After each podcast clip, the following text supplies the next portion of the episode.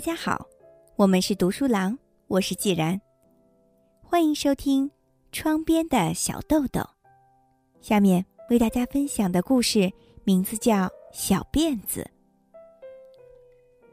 最近，小豆豆憧憬的东西有两个，一个就是不久之前运动会上的灯笼裤，一个是编个三股的麻花辫。在电车上。每当看到大姐姐们的麻花辫时，小豆豆就下决心：我也要梳个小辫子。那时候，大家都留着短短的同花头，但小豆豆的发饰是把一缕头发隆起横在旁边，用蝴蝶结系住，头发就长长的垂下来。妈妈喜欢这么打扮小豆豆，同时。也是因为小豆豆很想什么时候编成小辫子，所以头发留的比较长。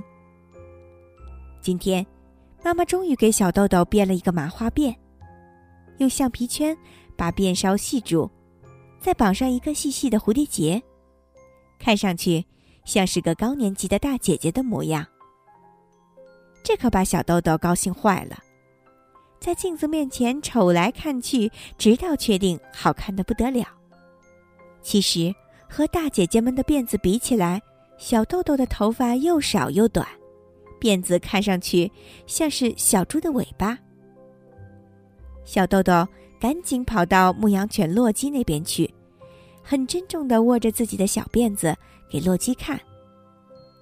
洛基眨了两三下眼睛，小豆豆对他说。你的毛要是也能变成小辫子，那有多好啊！接着，小豆豆就去上学了，因为想着可不能弄坏辫子，上电车的时候尽量保持脑袋不动，心里还暗暗的盼望，也许电车上会有人说：“哎呀，好漂亮的小辫子。”可惜的是，没有一个人这么说。不过，到了学校之后，同班的美代、素子、青木惠子，他们一起嚷了起来：“哇，扎起小辫子了！”这已经让小豆豆心满意足了。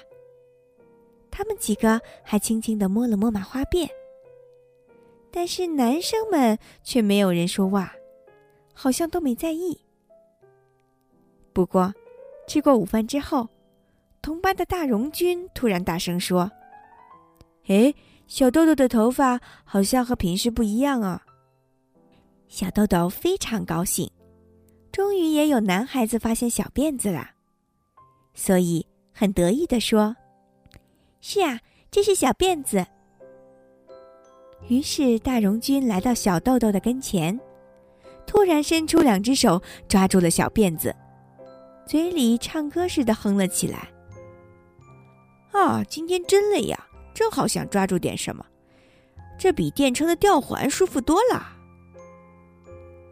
但是小豆豆的悲剧还不止这些。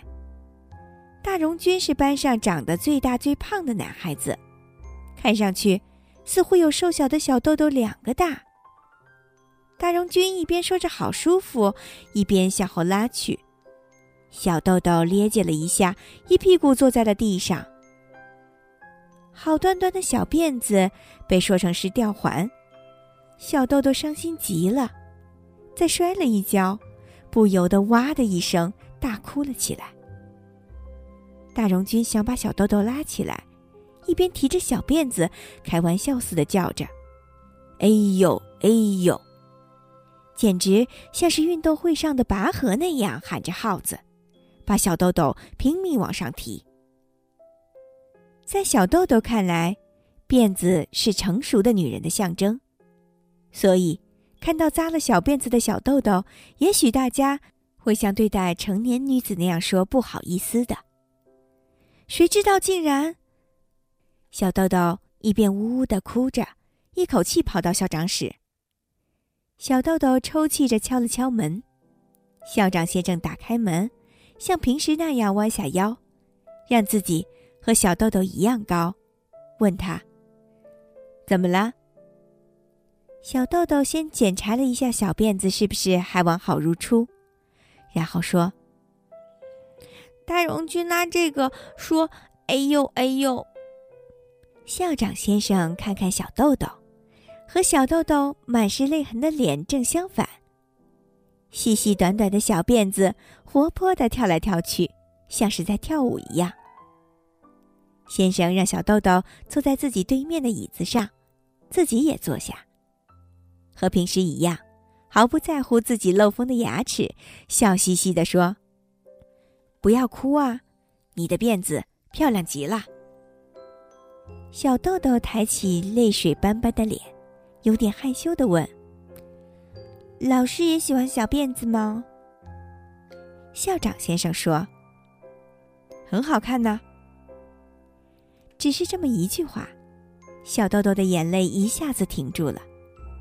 小豆豆从椅子上跳下来说：“如果大荣君再那么哎呦的邋遢，我也不会哭了。”校长先生点点头，笑了起来。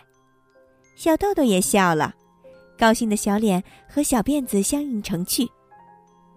小豆豆鞠了一个躬，就向运动场上跑去，和大家一起玩了起来。玩着玩着，不知不觉的。小豆豆已经忘记了自己哭过的事情。这时候，却看见大荣君挠着脑袋向小豆豆跑了过来。他站在小豆豆面前，喘着口气，大声地说：“对不起，刚才我拉你的辫子，我被校长先生教训过了。他说对女孩子要友好，一定要尊重女孩子，爱护女孩子。”小豆豆有些吃惊，因为在这之前。他还从来没有听说过对女孩子要友好这样的话。趾高气扬的总是男孩子。小豆豆知道，有的人家有好多孩子，平时吃饭也好吃点心也好，都是先可着男孩子吃的。如果女孩子说了什么话，那家里的妈妈就会说：“一个女孩子家还不悄悄的。”但是校长先生却对大荣君说。要尊重女孩子，小豆豆真有些奇怪了，但是更多的是觉得高兴。这当然了，任何人得到别人的尊重都会非常快乐的。对大荣君来说，这天发生的事情也是一个很大的触动。要爱护女孩子，要对她们友好，这是一件永远不会忘记的事情。不管怎么说。大荣君在八学院期间，被校长先生教训过的经历，无论是在这之前，还是在这之后，都仅仅这么一回。